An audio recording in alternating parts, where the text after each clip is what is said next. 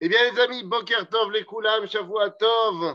Et on revient dans notre étude de l'histoire de la Kabbalah. Et après, eh, eh, ce que nous avons étudié la semaine dernière, à savoir, la semaine dernière, nous avons étudié le Sefer HaZohar. On a vu quel était eh, l'objectif de ce livre, comment était-il construit. Eh bien, aujourd'hui, on va rentrer dans cette période très compliquée, puisque nous sommes dans la période j'allais dire, pas de l'après-destruction. Ça y est, la destruction est actée. L'exil est en place. Et donc, maintenant, la Kabbalah, la Torah de la Kabbalah, eh bien, va devoir se transmettre de manière sous-marine. On rentre en sous-marin. Pourquoi on rentre en sous-marin? Eh bien, parce que à partir du moment où l'exil est en place, nous avons une nécessité première, c'est de faire en sorte que les Juifs eh ne deviennent pas des Romains. Ah oui, puisqu'il faut bien comprendre une chose. Si on a dit la semaine dernière que Torah Kabbalah, Sefer Zohar, son but, c'est de nous faire sortir d'exil, et c'est là le but de toute la Kabbalah, eh bien, il y a quand même une nécessité première, c'est que pour pouvoir sortir d'exil, il faut bien qu'il y ait des juifs à sortir d'exil. Et donc la nécessité première, c'est de faire en sorte que Am Israël reste Am Israël. Et c'est pour cela que juste après l'époque du Zohar, donc juste après l'époque de Rabbi Shimon Bar Yochai, il y a un ouvrage qui va devenir central et qui n'est pas du tout de la Kabbalah. Cet ouvrage, c'est la Mishnah. La Mishnah va être rédigée plus ou moins aux années 200 et la Mishnah a pour objectif numéro un bah, que la Torah orale, la halacha, ne s'oublie pas lorsqu'on part en exil.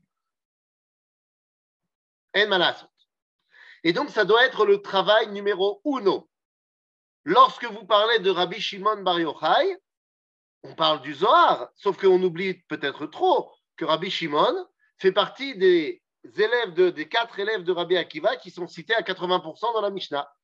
C'est-à-dire qu'il y a cet enseignement de la Torah Niglet qui est primordial à ce moment-là à mettre en forme pour que lorsque Am Israël parte en exil, eh bien, il ne s'oublie pas. Et donc, à partir de ce moment-là, Torah Tassod va commencer à être une Torah en sous-marin.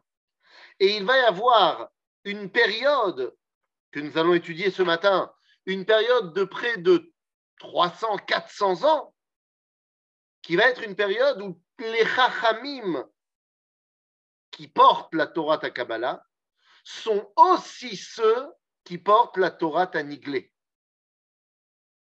et on les connaît plus pour leur niglé que pour leur nistar. D'accord? Alors, qui sont ces rachamim et quels sont les messages principaux de la Kabbalah de cette époque-là? Nous allons parler aujourd'hui d'une époque qui s'étend entre les années 100 et les années 500. D'accord? Nous avions quitté la semaine dernière avec le Zohar. Le Zohar, c'est plus ou moins, on avait dit l'année les, 170, 180. Donc j'aimerais qu'on passe sur toute cette période-là, des années 100, 150, jusqu'à l'année 500. Parce qu'on va voir qu'il va se passer plein de choses à ce moment-là dans la transmission. Alors, le premier personnage que j'aimerais évoquer avec vous, c'est Rabbi Hanina ben Dosa. Rabbi Hanina Dosa, il est vraiment, euh, comme Rabbi Shimon Bar Yochai, celui qui fait le lien avec l'après, avec l'après-destruction. Et Rabbi Hanina Dosa, eh bien, il est très particulier. Pourquoi est-il très particulier? La Gemara va nous raconter une partie de son histoire. Mais nous, on ne va pas évidemment euh, se concentrer sur toute sa vie à Rabbi Chaim Mendoza, mais il y a quand même quelque chose de très important. Rabbi Hanina Mendoza, on nous raconte sur lui qu'il savait prier. Et j'ai envie de vous dire, quoi C'est le seul à savoir prier? Makara. Nous dit la Gemara dans le traité de Brachot, à la, au chapitre 5, c'est dans la Mishnah Bichlal, on nous dit Amrou alav al Rabbi Hanina ben Dosa. Kshaya mitpalel al cholim, lorsqu'il priait pour les malades, veomer zechai vezemet, alors ça se réalisait. Rabbi Hanina, il savait dire celui-là il va guérir, celui-là il va mourir. Amroulo, ech ata yodea, comment tu sais? Vechi naviata, est-ce que tu serais prophète? Et Rabbi Hanina de répondre, Lo navi anochi velo ben navi. Je ne suis pas prophète et je ne suis pas fils de prophète. Aval mekublani. Mekublani. מה זאת אומרת? אני מקובל. מה זה מקובל? אני קיבלתי מרבותיי. אני קיבלתי, אני קבלה. Et quoi Eh bien, j'ai appris le secret de la tfila. Et je sais que lorsque j'arrive à prier, lorsque tfilati shgura befi, ça veut dire que Dieu m'exauce. Et lorsque je n'arrive pas à me concentrer à prier, ça veut dire que Dieu n'accepte pas ma demande. Maintenant, ce qui est intéressant à poser comme question, c'est attends, quel rapport entre le fait qu'il sache prier et le fait qu'il soit mécoubal Eh bien, les amis, c'est à ce moment-là qu'on va mettre en place, et on l'avait dit quand on a parlé de Hanchek Knesset à Gedola, c'est à ce moment-là qu'on met en place la tfila. Vous vous rappelez que la tefila ne peut être euh, énoncée que par un prophète. Pourquoi est-ce que la tfila ne peut être énoncée que par un prophète? D'après la halacha, ne peut prier que celui qui connaît Dieu. Or, ne connaît Dieu que celui à qui Dieu a parlé. Donc seul le prophète peut prier. Et c'est la raison pour laquelle dans tout le Tanakh, dans tout le Tanakh, seuls les prophètes prient.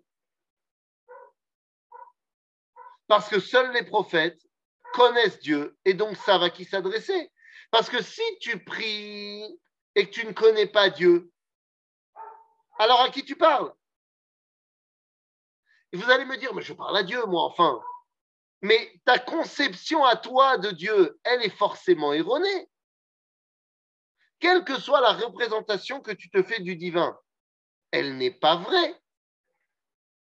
Elle est limitée par ta propre limite. Donc seul celui à qui Dieu s'est révélé, c'est à qui parler. Donc comment ça se fait que nous, on peut prier alors qu'on n'est pas prophète? Eh bien, parce que ce sont les derniers prophètes qui nous ont écrit les mots de la Tefila. Ainsi donc, même si on n'est pas dans leur univers, on sait qu'on ne se trompe pas. Rabbi Hanina Mendoza vient te dire, moi, je suis un successeur de cette réalité-là, j'ai appris le secret de la Tefila. En d'autres termes, qu'est-ce que ça va être la Kabbalah? À partir de ce moment-là, l'un des piliers de la Kabbalah va être la Tefila.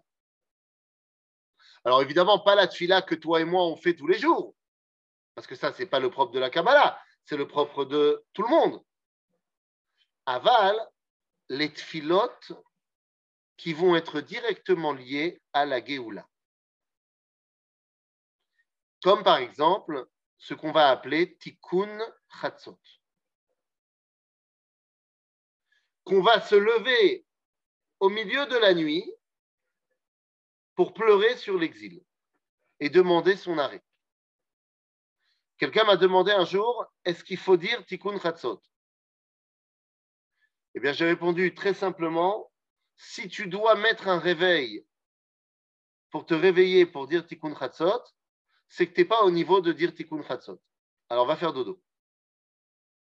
Parce que Tikkun Chatzot, c'est lorsque tu ressens profondément la tristesse, le manque de la Shekhinah et du Beth Amikdash, alors tu te lèves et tu pleures pour que ça s'arrête. Mais si tu as besoin de mettre un réveil pour le faire de manière, j'allais dire, robotique, parce que tu prends un bouquin et tu lis ce qu'il y a dans le bouquin et tu ne comprends pas, et tu as dit qu'il faut, dit qu'il fallait le faire, alors tu le fais, alors va Shelo. Ça ne marche pas comme ça. La tefila des Mekoubalim, c'est l'espoir au quotidien de l'arrêt de l'exil. D'accord? Bien plus tard, et on en reparlera, je ne sais pas quand, mais un peu plus tard dans notre étude, bien plus tard à Tzfat, on va rajouter une tfila 100 ans.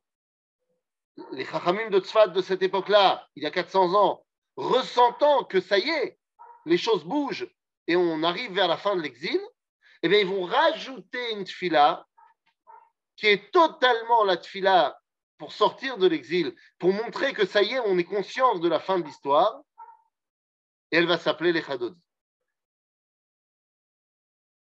D'accord? Mais ça sera beaucoup plus tard, et ça, on en reparlera beaucoup plus tard. Donc, Rabbi Hanina ben Dossa porte l'un de ces piliers qui s'appelle Tfila. Mais il y a un autre personnage. Un autre personnage qui est le khatan de Rabbi Shimon Bar Yochai. Donc le mari de sa fille. Certains, dans certaines références, le voient comme étant au contraire le beau-père de Rabbi Shimon Bar Yochai, mais d'après le Talmud, il est son gendre, son khatan. Je veux parler évidemment de Rabbi Pinchas Ben Yair. Nous sommes donc un contemporain de euh, Rabbi Uda Anassi, contemporain donc de l'époque de la Mishnah. On a dit, la Mishnah, c'est les années 200, 220. Eh bien, Rabbi Yehuda Anassi prend le lead de la Mishnah, c'est lui qui va être le patron de la Torah orale. Mais Rabbi Pinchas Ben Yair, qui est évidemment, donc on a dit un contemporain,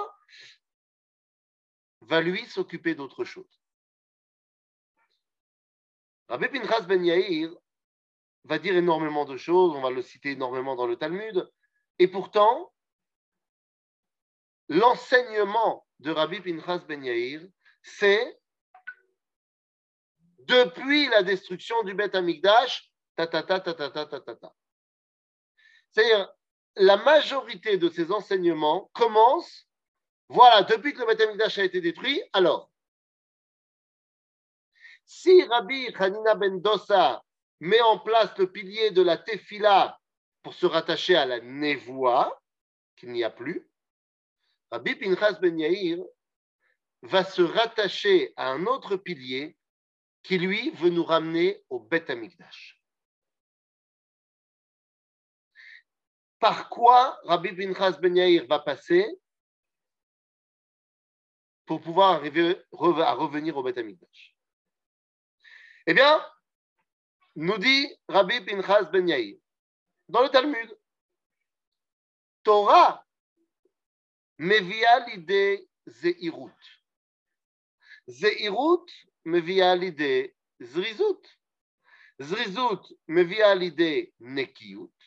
נקיות מביאה לידי פרישות, פרישות מביאה לידי טהרה, טהרה מביאה לידי חסידות, חסידות מביאה לידי ענווה, ענווה מביאה לידי יראת חטא, יראת חטא מביאה לידי קדושה, קדושה מביאה לידי רוח הקודש, ורוח הקודש מביאה לידי תחיית המתים. Cet enseignement de Rabbi Pinchas Ben Yair qui nous provient du Talmud, eh bien, vous le connaissez bien, puisque ensemble, nous avons étudié dans la yeshiva online, nous avons étudié le livre Messilat Yesharim de Rabbi Chaim, de Moshe, Rabbi Moshe Chaim Lutzato.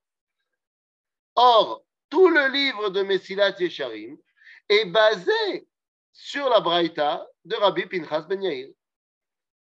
Or, à quoi sert le livre de Messilat Yesharim De nous ramener à la Kedusha? Mahu Makom Kadosh, c'est quoi l'endroit de la Kedusha? Eh bien, c'est le Beth Amikdash. En d'autres termes, là où Rabbi Hanina ben Dossa se rattache au pilier de la Tefila, Rabbi Pinchas ben Yair se rattache au pilier du Beth Amikdash. Les amis, ce sont les deux piliers de cette Torah Takabala du début de l'exil. Tfila, ve Bet Amikdash. J'allais dire mieux que ça, Tfila pour le Bet Amikdash. Va passer par là, par ce prisme-là. Et ça va montrer petit à petit la dualité entre les chachamim qui vont porter la Kabbalah et les chachamim qui vont porter la halacha. Parce que pour les chachamim de la halacha, on peut se débrouiller sans Bet Amikdash. Toute ressemblance avec des rabbins actuels serait purement fortuite et involontaire. Mais il y a des rabbins aujourd'hui qui sont des rabbins extraordinaires de la halacha, qui connaissent toute la halacha par cœur, mais qui se complaisent très bien dans leur vie à New York ou à Paris. Et que c'est pas grave. On peut très bien être juif à Paris. Ça, c'est l'enseignement de la halakha. Mais ça n'est pas l'enseignement de la Kabbalah. Les deux piliers, Tfila, Amikdash. Alors, pour que ces piliers puissent être euh, euh, cohérents et puissent avoir quand même bah, quelque chose dans le concret, alors on arrive à une autre école. Une école qui voit cet enseignement pas seulement comme quelque chose de spirituel, mais qui veut la concrétiser. Nous sommes dans une époque, on a dit l'exil a commencé, et il se passe quelque chose de très particulier. Combien de centres de Torah y a-t-il dans le monde? Nous sommes au troisième siècle. Combien y a-t-il de centres de Torah dans le monde? Tu dis trois. C'est où? Là-bas? C'est où là-bas? Alors, tu ne peux pas parler, donc euh, on ne t'entend pas, tout à fait. Mais je vais le dire. Il y a trois centres de Torah. Un en Eretz Israël, un à Babylone et un à Babylone. C'est-à-dire qu'il y a deux centres de Torah à Babylone et un en Eretz Israël il va y avoir une yeshiva qui s'appelle Ne'ardea et l'autre va s'appeler Soura. À un moment donné, Ne'ardea va fermer et va se téléporter dans une autre ville de Babylone qui s'appelle Pumpedita. Donc on va avoir les deux grandes yeshivot de Babylone, Soura et Pumpedita il y a également en Eretz Israël un centre de Torah. Seulement, qui est le prédominant? Est-ce que c'est le centre d'Eretz Israël qui prédomine? Ou est-ce que c'est Babylone qui prédomine?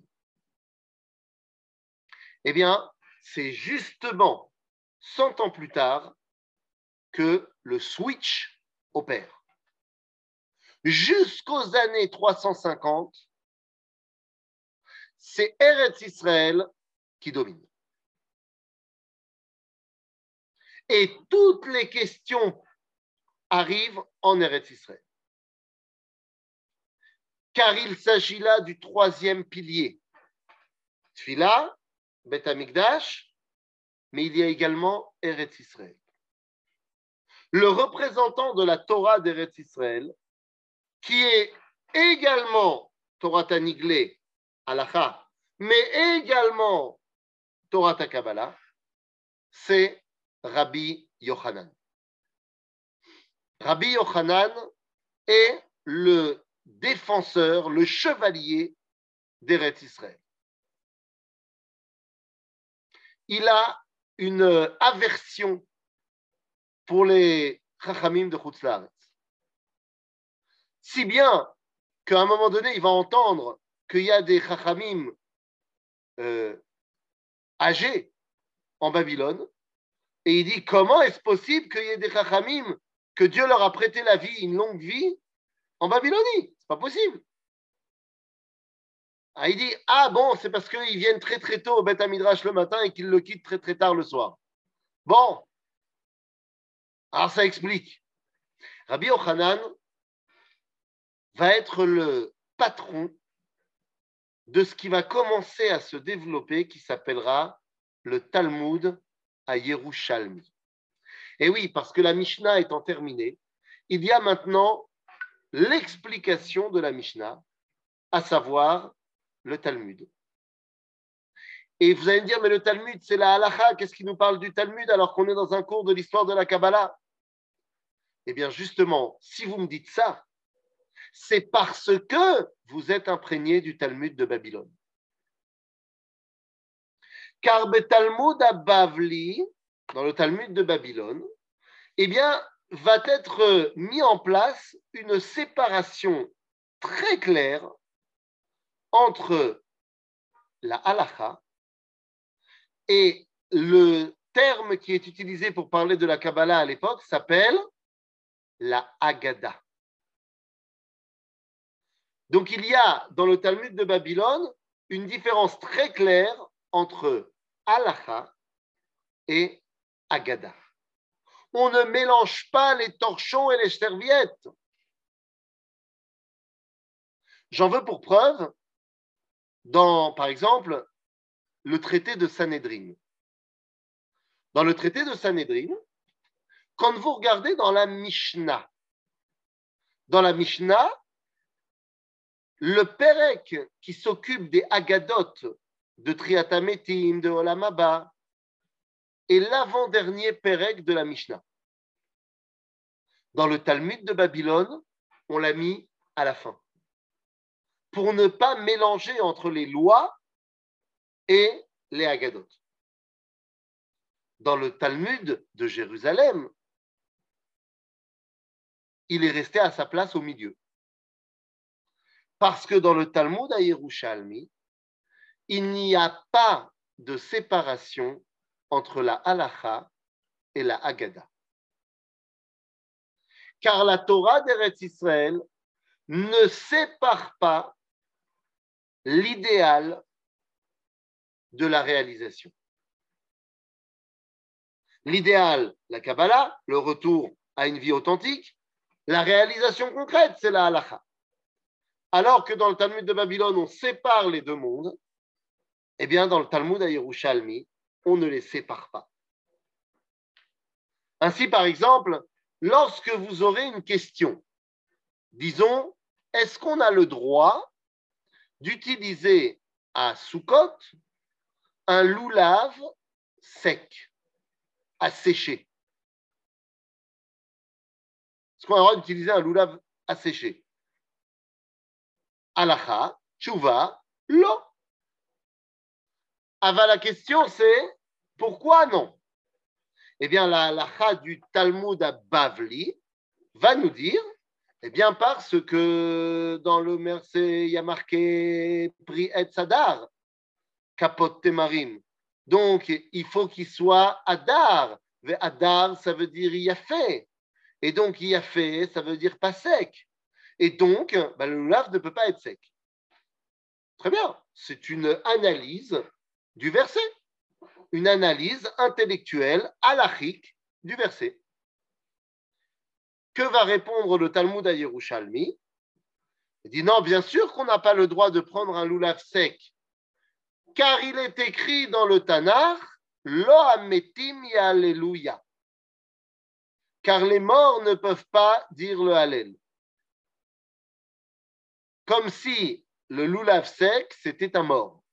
vous comprenez bien que c'est une agada, ce n'est pas une halacha, et pourtant on va se servir de la agada pour dévoiler la halacha. Et ça, c'est l'œuvre de Rabbi Yochanan. Le Talmud à d'ailleurs, a été écrit à. Ben, si le Talmud de Babylone est écrit à Babylone, le Talmud à a été écrit. Eh bien oui, tous ceux qui ont dit Jérusalem, vous avez tort. Bien sûr, tous ceux qui ont dit Jérusalem ont tort. Il y a peu de juifs à Jérusalem à ce moment-là, à cause de nos amis chrétiens, romains d'abord et ensuite chrétiens, parce que nous sommes déjà dans l'Empire byzantin. Eh bien, les chrétiens ont interdit aux juifs d'habiter à Jérusalem. Les romains d'abord, évidemment, mais. Donc il n'y a plus de juifs à Jérusalem. Et non, ce n'est pas non plus à Tzfat. Il n'y a pas encore de centralité à Tzfat. Quand tu dis le Galil, comme ça tu ne te mouilles pas, c'est très long, c'est très grand. Non, on va faire plus simple. Ça vient de Tiberiade. Tveria. Alors pourquoi ils n'ont pas appelé ça Talmud à Tveriani Parce que tout l'objectif est de rentrer à Jérusalem. Ça Donc, nous avons cette. Pouvez-vous baisser un peu votre caméra? Mais bien sûr. C'est mieux? C'est mieux. Eh bien, très bien. Fallait le dire plus tôt. Comme ça, la caméra montre euh, un livre magnifique qui est ici, qui s'appelle Jérusalem. Incroyable. Comme quoi, il n'y a pas de hasard. On parle de Jérusalem. Ma caméra se tourne vers Jérusalem. C'est fantastique. Bekitsour, donc Rabbi Ochanan, c'est le pilier de relier Alacha Ve'agada, et ça va être l'un des grands enseignements de la Kabbalah. En d'autres termes, pendant toute la période de l'exil, tous les plus grands Mekoubalim seront également les plus grands poské Alacha. Je ne dis pas qu'il n'y aura pas de poské Alacha qui ne seront pas Mekoubalim, mais les plus grands seront les deux. D'accord? J'en veux pour preuve le Ramban, mais ça, on en reparlera beaucoup plus tard. Donc, on a parlé de Rabbi Hanina ben Dosa, la Tfila. On a parlé de Rabbi Minchas ben Yair, le Bet Amigdash, la Kedusha. Et on a parlé de Rabbi Ochanan qui porte l'union de la Halacha et de la Haggadah. Mais il y a, et nous sommes donc dans, ça nous amène dans les années à peu près euh, 400, 450, 500. Et là, il va y avoir euh, quelque chose de nouveau. Il y a deux, on a dit, centres de la Torah, Babylone, Surah Pompédita, et Jérusalem. Mais la question est de savoir, est-ce qu'à un moment donné, on passe de l'un à l'autre? Parce que Rabbi Yochanan porte l'idéal d'Israël. J'entends bien. Mais est-ce que cet idéal est reçu de là-bas? Eh bien, il y a un homme qui va nous transmettre l'un des derniers piliers de la Kabbalah. Et cet homme s'appelle Rabbi Zeira. Rabbi Zeira, donc ça nous amène aux années 450. Rabbi Zeira est un personnage hors du commun. Rabbi Zeira, ça veut dire Rabbi petit. Et oui, Zeira en araméen, ça veut dire petit. Rabbi Zeira, il a eu euh, un petit problème avec euh, un de ses rabbins. Et oui, il était très proche d'un rabbin qui s'appelait Rava. Rabat, pas Rava. Et Rabat, ça veut dire quoi? Ça veut dire Gadol. Rabat, c'est Gadol. Rabbi Zeira, c'est Katan. en araméen évidemment. Et le Talmud, dans le traité de Megillah, nous raconte que un jour, à la fête de Purim, Rabba a invité Rabbi Zera à faire euh, le, le avec lui. Bon, ils font un michté sympathique. Et à un moment donné, Rabba se lève et shrit Rabbi Zera. Shrit milachon shrita. To shrit, shrit, shriten. Il lui a coupé la tête. Kam Rabba veshratel le Rabbi Zera. Même la rue de son nom est très petite. Nahan, tu as raison. Bekitso, Rabat l'a tué. Le lendemain matin, une fois que Rabat avait un petit peu décuvé de son vin, il a vu Rabbi Zera mort et a dit Ah bah tiens, ça c'est pas cool. Et il l'a ressuscité.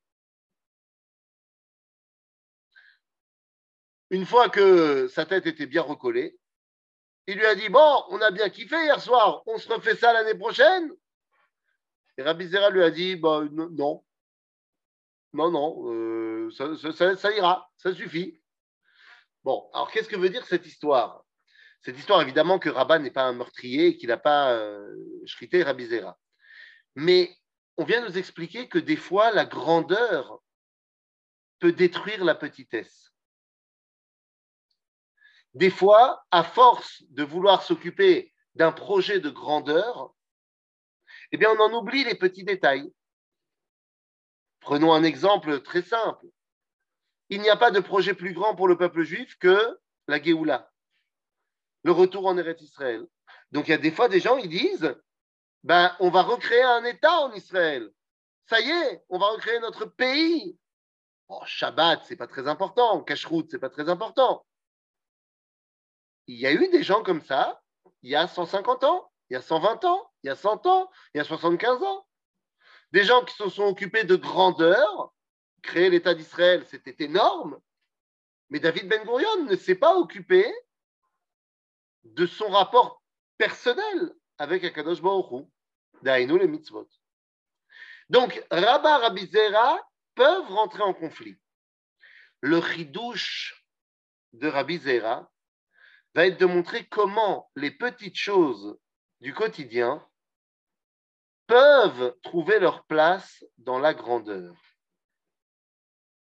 Seulement, où est-ce que ça peut marcher? Be'eretz Israël. Et Rabbi Zera va faire son alia. D'ailleurs, si vous vous baladez un petit peu dans le Talmud, vous verrez qu'il y a des rabbins qu'on appelle Rav X et des rabbins qu'on appelle Rabbi X. Sachez que tous les rabbins qu'on appelle Rav X, ça veut dire qu'ils sont de Babylone. Et les rabbins qu'on appelle Rabbi X, c'est qu'ils sont d'Eretz Israël. Ok? Les rabbins qu'on appelle Rabban X, ça veut dire que ce sont les chefs du Sanhedrin. Et nous dira la Gemara elle-même, Gadol Mirav Rabbi, Gadol mirabi Rabban, ve Gadol miraban Shmo. C'est-à-dire, lorsque tu appelles Rav quelqu'un, c'est moins grand que quand on l'appelle Rabbi. Et Rabbi, c'est moins grand que quand on l'appelle Rabban. Et Rabban, c'est moins grand que lorsqu'on l'appelle juste par son nom. Si on appelle un Chacham par son nom, c'est qu'il est au top du top du top. Mais nous, ce qui nous intéresse, c'est que Rabbi Zeira était Rav Zeira il a grandi à Babylone. Il était l'élève de Rav Yehuda. Seulement, il veut monter en Israël. Parce que pour lui, être capable de donner leur place aux petites choses, de les rattacher aux grands projets, ça ne peut se passer qu'en Eretz Israël. Et donc, eh bien, il veut partir. Mais il a un problème, Rabbi Zera, c'est que son maître, Rav Yehuda, s'oppose fermement à l'Alia. Pour Rav Yehuda, tout celui qui monte de Babylone en Eretz Israël transgresse la Torah. Car il dit, il y a un verset dans le livre de Jérémie qui nous dit Vous avez été amenés à Babylone et vous y resterez jusqu'à ce que je vous ramène. Donc nous dit Rav Yehuda, tu n'as pas le droit de monter en Israël. Rabbi Zera, lui, dit Ce verset-là, je le connais, mais il ne parle pas du peuple juif, il parle des ustensiles du Beth Amikdash. Le peuple juif, lui, il a le droit de monter en Israël. En Hadash. Tu dis, il y a des gens qui disent ça aussi aujourd'hui. Il va, voy. Et il veut monter. Il veut monter, et donc, comme il ne veut pas que son maître Rav Yehuda ne lui interdise formellement de monter, eh bien, il se cache de lui. Le Talmud nous raconte comment il se cache de Rabbi Zera. Zenikra, Yom Ktanot, chez Rabbanim Gol Ashaa. Je pense que tu voulais dire Godel Ashaa, ou alors tu es déjà dans l'ambiance de la Coupe du Monde, et donc tu as dit Gol Ashaa, mais je ne suis pas certain que ce soit ça. En tout cas, tu as raison, d'accord? Et en l'occurrence, il veut quand même continuer à apprendre de son maître. Alors il se cache.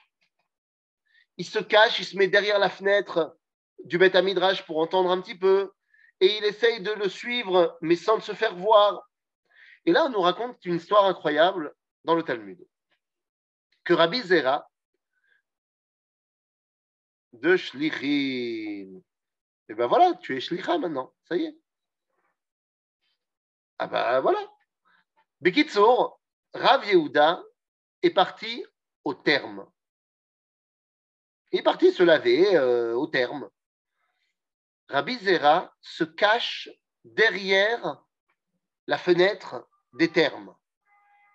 Et il entend son maître, Rav Yehuda, dire, je cite, Hevuli Masrek. Ce qui veut dire, donnez-moi un peigne. C'est tout. C'est une phrase euh, très importante. Et Rabbi Zera dit Oh, ça y est, je peux monter en Eretz Israël.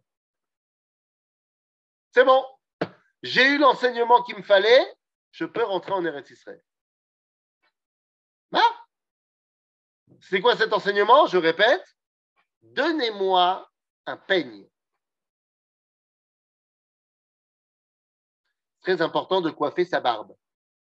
Peut-être que c'était ça qu'il voulait dire. Non. Nous sommes à Babylone. En quelle langue les rabbins parlent? Eh bien, ils parlent en araméen. Quand est-ce qu'on utilise l'hébreu à Babylone? Lorsqu'on étudie la Torah. Mais lorsqu'on parle de tous les jours, on parle en araméen. Rabbi Zera, en tant que Rav Yehuda, il le connaît bien, c'est son maître, il sait très bien qu'il parle en araméen. Mais là, il l'entend au terme, dans les bains, demander un peigne. C'est pas un Dvar Torah, donnez-moi un peigne. Zeynyanim Shelchol. Et pourtant, il l'entend le dire en hébreu. Il dit, ah ben voilà, ça c'était l'enseignement qu'il me fallait pour monter en Eretz Israël. En Eretz Israël, même le Chol, il est Kodesh. Et donc, c'est pour ça qu'on le dit en hébreu. Et Rabbi Zerav va monter en Israël. Mais il ne s'arrêtera pas là dans son cheminement de sa nouvelle Torah.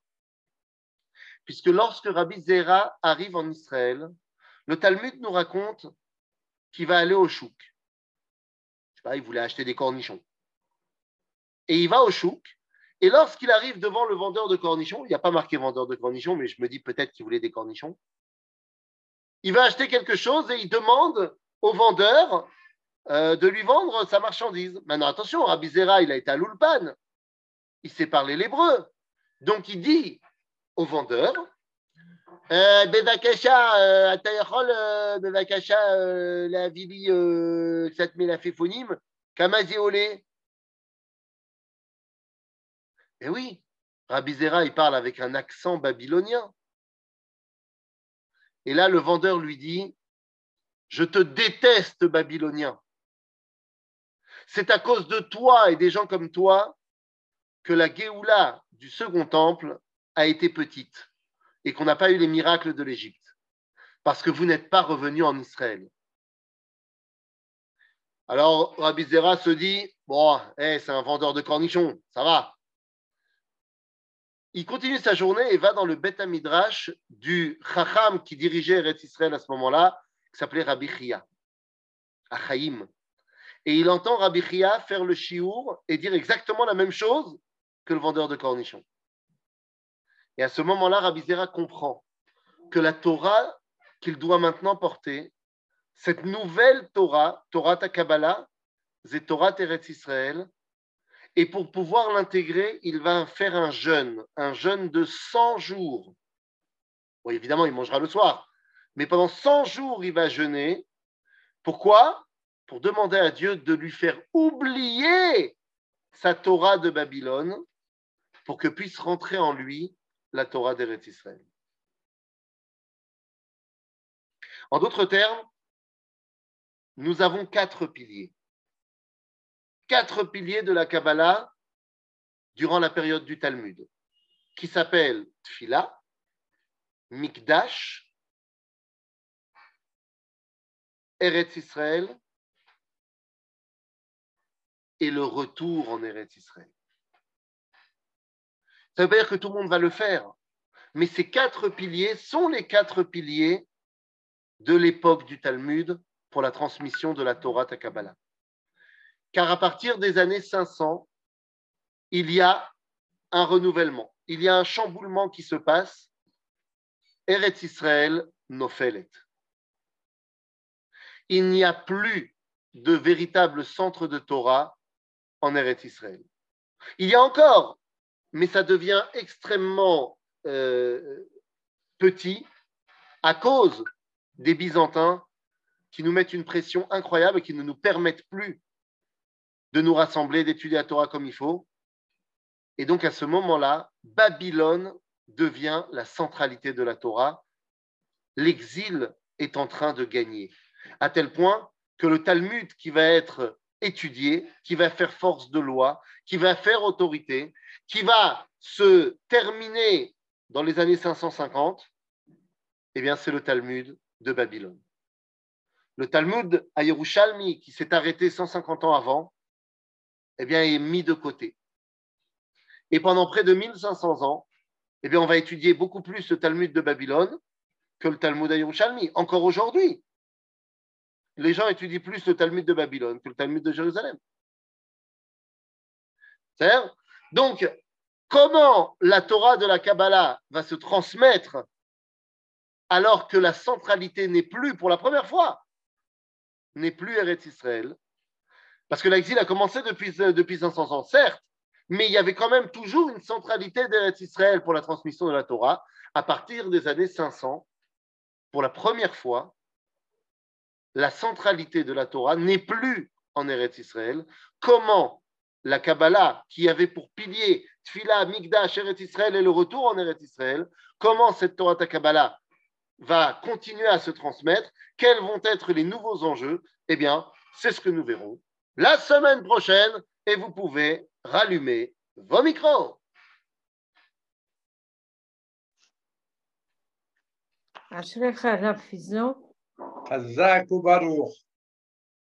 J'ai compris que tu veux qu'on t'envoie en Shlichut en France. Ma pitom. Le Rav Yoel et Rav Cherki, et vous-même, Rav, vous y allez. Hein? Moi, je ne suis pas, pas un chalet. Hein? Je le reçois ici, je fais volontariat pour ah, les olives. C'est uh -huh. Rav, oh.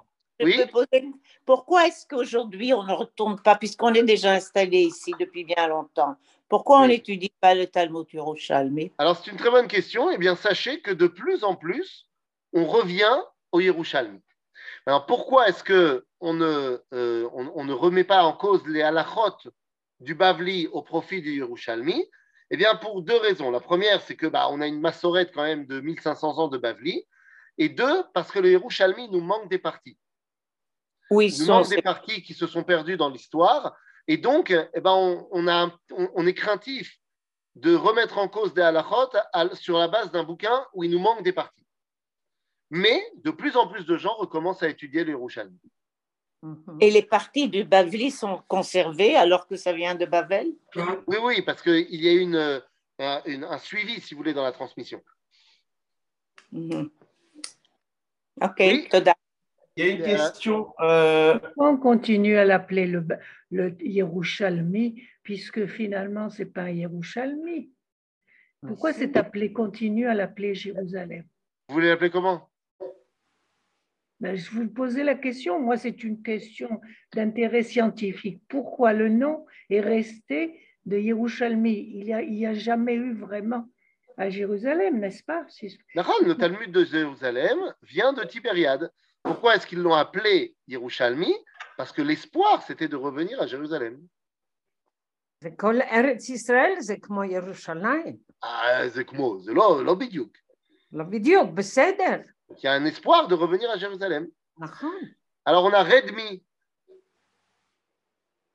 Alors votre micro est éteint. Voilà. Oui, j'ai une question parce que dans le sidour de prière, à chaque fois, il y a les corbanotes et à la fin, je sais à chaque fois, je me demande, mais d'où ça vient ce truc? Il y a un truc pour euh, décider de la halakha, les 13, 13 je ne sais pas comment on dit. Les, est-ce qu'il y aurait un lien entre ça, après ce que vous avez dit? Bien sûr. parce que peut-être le Sanhedrin. Bien sûr qu'il doit y avoir un lien entre les corbanotes et la décision de la halakha. C'est-à-dire qu'on doit faire le lien entre le mikdash, donc la Kabbalah, et la halakha. C'est ce que le Talmud de Jérusalem faisait. Ok, merci. Oui, Trak. Oui, bonjour Rav. Euh, la question, c'était par rapport à ce que vous avez dit sur le retour euh, en Eretz Israël. Euh, donc, vous avez donné l'argument de Yeremiaou, c'est ça? Qui, Pourquoi certains interdisent à propos des ustensiles et, ou pas des ustensiles. Voilà. et pourquoi, pourquoi aujourd'hui, donc, il me semble, c'est ça la, ma question, est-ce que est-ce que c'est c'est pas une, une, des halachot principales même de une des mitzvot, on va dire plutôt principales même de rentrer en Eretz Israël si, C'est quoi l'argument aujourd'hui des gens, des, des rabbinim ou des gens en extérieur qui vous savez, il n'y a pas tellement d'arguments aujourd'hui, il n'y a pas tellement de rabbins officiellement qui disent on n'a pas le droit de venir en Israël. Ah. C'est très très rare euh, les rabbins, peut-être qu'il y a encore chez les Netorikarta ou chez les Satmer, qui vont te dire qu'il ne faut pas venir en Israël, mais c'est quand même très très rare. L'argument principal aujourd'hui des gens, c'est euh, attention, oui, venir en Israël, c'est très important, mais attention, il faut se préparer spirituellement, il faut que ce soit pas seulement une alia physique, mais une alia spirituelle, et si on n'est pas prêt, alors il vaut mieux rester à Paris, et il faut bien faire attention, et tout ça. C'est un petit peu plus euh, du style, j'ai pas envie de perdre mes ouailles, plutôt qu'un véritable idéal euh, de l'exil. À mon avis, il y a très peu de rabbins qui pensent qu'on n'a pas le droit de venir en Israël. Il y en a un connu malheureusement à Marseille qui m'a dit ça. C'est malheureux? Oui, Yorevet. Oui, Rafizon, je vous remercie. Et je n'ai pas très bien compris comment vous, vous, faites le lien entre la tefila, le midash, le eretz et le retour en eretz Et j'ai compris, si, si, je, si je fais pas, excusez-moi, si je fais pas d'erreur, je m'explique. Si je fais pas d'erreur, vous avez dit que ce sont les piliers à travers desquels se prolonge pendant cette période des années 200 à 500 la, la réception. Tefila, j'ai mieux compris. Betamikdash, par la lacha, j'ai de quoi il s'agit. Et um, Eretz, il retourne en Eretz. Je vois. Pouvez-vous re... Alors, je vais vous dire. préciser le lien? Atfila, oui. La tefila, c'est le, les vestiges de la prophétie. Donc, la tefila, c'est la volonté de pouvoir revenir à la prophétie. D'accord? Ça veut dire, ce que vous voulez dire ici, c'est que c'est la volonté d'exprimer la volonté d'Akadosh Baruch de, Surtout de recevoir la parole d'Akadosh Baruch De la recevoir. Parce qu'exprimer la, la, volonté, la volonté d'Akadosh Baruch c'est les mitzvot. Ouais. Mais je veux pas seulement faire sa volonté, je veux qu'il me parle. Je veux qu'il y ait un contact entre le créateur et la créature. D'accord? Donc ça, c'est la tfila qui essaye de me rattacher à l'ambiance de la prophétie. Ensuite, il y a la dimension du mikdash, de la kedusha. Parce que la, parole divine se faisait à un endroit bien particulier qui s'appelait le Bet Amikdash. Le Bet Amikdash, un de ses noms, c'est Advir. C'est ce qu'on dit dans la tfila. Ve'ashev et avoda lidvir beitecha. Dvir, zemekom dibur. Mhm. Donc le Mikdash est l'endroit du dévoilement par excellence. Maintenant, ce Mikdash ne peut avoir lieu qu'en Eretz Israël avec les yeux tournés vers Jérusalem, Talmud Yerushalmi, parce que évidemment, bah, le Mikdash, c'est pas à Tibériade, c'est à Jérusalem. Et pour pouvoir réaliser cela, eh bien, il faut cet espoir du retour en Israël. Le Mikdash, dans ce contexte, et ici, c'est le lieu où se fait l'unité des âmes. C'est le lieu où se fait la rencontre entre le Créateur et la créature. D'accord? Oui. Question de Yaakov. Eh oui. Et moi, ma question, c'est une question que je me pose depuis longtemps déjà par rapport à ce que vous avez parlé au Yerushalayim Bavli. J'ai remarqué qu'il y a la Maseret Shkalim, le traité de Shkalim, qui est, vient du Yerushalmi, il est rentré dans le Bavli. Pourquoi cette différence? J'arrive pas, j'ai pas trouvé de réponse. De quoi, de quoi elle, elle vient du Bavli, elle vient du Yerushalmi? C'est la, la Girsa, c'est la version du Yerushalmi et qu'elle a été inclue dans le Bavli. On n'a pas de Shkalim Bavli. Parce qu'il n'y a pas de Shkalim Bavli. Oui, alors pourquoi ils n'ont pas fait ça sur les autres Maseretot qui manquent justement? Il y en a plein. Non, c'est un cas unique. C'est un cas unique où il y a. Hein? C'est un cas unique, mais justement, il y a d'autres cas comme ça où il manque dans le Bavli et ils n'ont pas été complétés par la version du Yerushalmi, comme tout le Seder Zraïm. Le Seder, bah, oui, pour le Seder Zraïm, c'est une raison euh, idéale.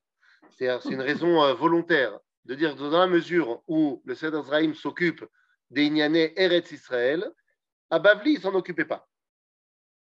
Ok. Et le Shkalim, c'est pas la même idée? Parce ah non. Shkalim, c'est on, doit, on devrait faire encore les Shkalim même quand on est en Chutzlaharet. Celui qui est en Chutzlaharet, il doit quand même amener son shekel au Beth Amikdash, puisqu'il doit quand même faire aller à la règle. C'est quand même de dire n'oublie pas que Jérusalem existe. Oui, oui, mais, mais au-delà de ça, je veux dire, même quand tu habitais à Babylone, demain on construit le Beth Amikdash, le Babylonien, il doit quand même venir amener son Machatzit à Shekel au Beth Amikdash. Hmm. Ok? Il reste cinq minutes. Qui y a une question? C'est le moment. Il y a dans le chat. La question du livre, c'est ça? La question du livre, elle est très simple. Il faut que je m'y mette. Voilà, il y a des corrections à faire et, et je m'y mets pas et c'est pas bien. Il faut que je m'y mette. Donc, on va s'y mettre. Et puis, c'est tout. Et euh, est-ce euh, est qu'il y avait d'autres rabbinim euh, connus à part Rabizera qui, qui est revenu j'ai cité Rabizera, mais qui était rejeté par les gens qui étaient ici sur Par exemple, non, pas rejeté. C'est juste qu'au départ, ils n'ont pas pris conscience qu'il y avait un switch à faire. Mais il y a d'autres mm. rabbinim qui sont partis de Babylone, qui sont venus en Eretz Israël. Il y en a un qui s'appelait Rav Huna. Huna. Rav Huna. Rav Huna, par exemple. Okay. Afghana aussi. Pardon? Afghana, j'ai entendu. Afghana, non, mais il y en a plein. Ils ne sont pas tout seuls. Hein. Il y a tout un groupe comme ça qui vont venir. Ceux qui sont là-bas, c'est les Perses d'aujourd'hui. Euh, je sais pas. Pourquoi tu dis les Perses? Babylone, c'est plus les Irakiens d'aujourd'hui. Ah. Oui, monsieur Maison. on ne vous entend pas. Euh, vous mettez votre micro. Oui. Ok. Le quand vous parlez de, du rave qui voulait nous ramener au bêta bidage, parce que le Beth Abida, c'est le lieu de rencontre entre Kabbalah Baruch et nous. Est-ce que c'est physique ou plutôt que nous travaillons sur soi pour créer le MSA, comme dit le Marat de Prague, où on peut rencontrer Bezat Hashem à Baruch Au Beth Amikdash, c'est une rencontre réelle. Voilà. C'est-à-dire que je ne sais pas si on va l'appeler physique, mais c'est une rencontre qui n'a pas d'écran. Maintenant, est-ce que ça se ressent euh, j'ai la chair de poule? Est-ce que ça se ressent au niveau profond? Est-ce que ça se ressent au niveau cérébral? Je ne peux pas vous dire parce que je n'ai malheureusement jamais vécu cela, mais il s'agit d'une véritable rencontre. C'est-à-dire que celui qui vit cette rencontre-là sait qu'elle est vraie. Alors que ce que nous, nous pouvons faire aujourd'hui, ce n'est qu'avoir une rencontre avec énormément d'écrans. Donc le Beth Amikdash, c'est la rencontre sans écran.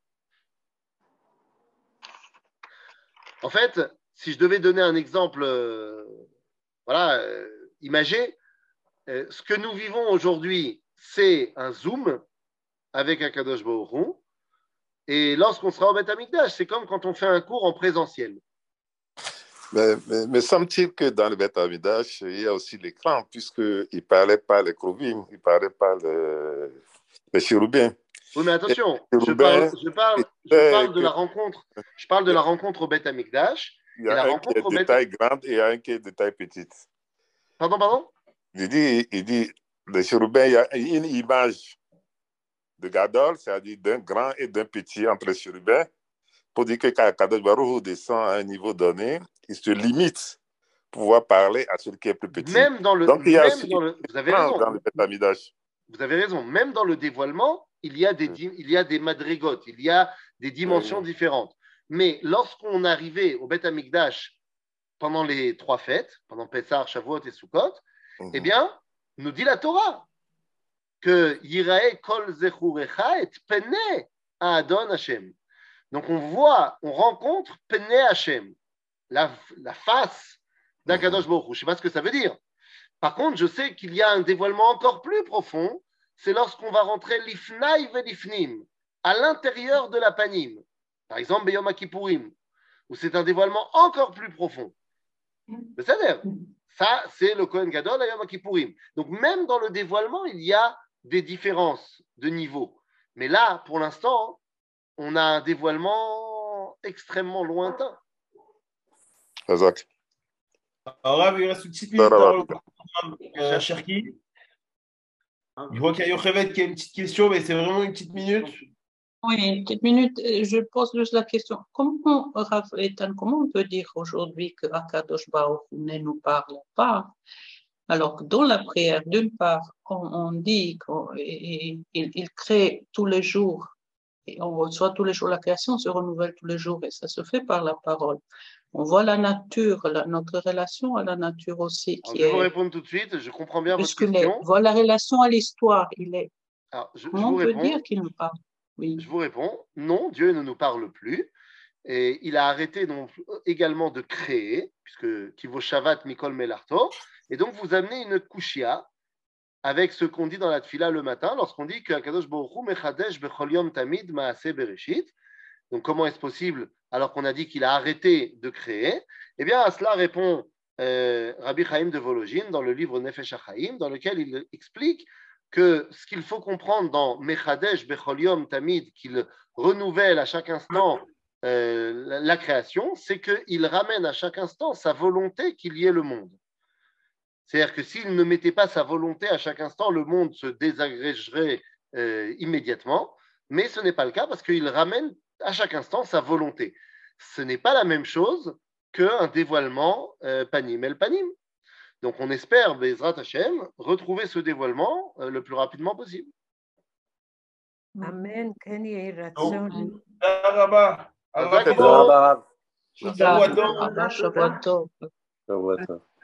Et on enchaîne tout de suite avec le Rav Cherki qui, euh, qui n'est pas là. Euh, voilà. Une question. Oui. Aaron. Oui. Euh, est-ce qu'il y a eu aussi des rabbinim d'Israël de, de, qui sont allés porter la bonne parole, entre guillemets, à, Babel? Il y a eu des, il y a eu des, des, échanges euh, tout le temps. Maintenant, est-ce qu'il y a des rabbinim qui sont partis s'installer complètement à Babylone? Euh, Il y en a eu. Il y en a eu, pour, mais pas pour des raisons de, de il y en a eu parce qu'ils ont été poursuivis, il y en a eu parce qu'ils ont été euh, euh, euh, dans un état de famine totale en Eretz Israël, et donc ils sont partis. Et ça, il y en a eu dans plein de générations, pas que à cette époque dont on parle nous, mais ce n'était pas pour des idéaux de porter la bonne parole. Il n'y avait pas de, de Shlichut Chabad à l'époque.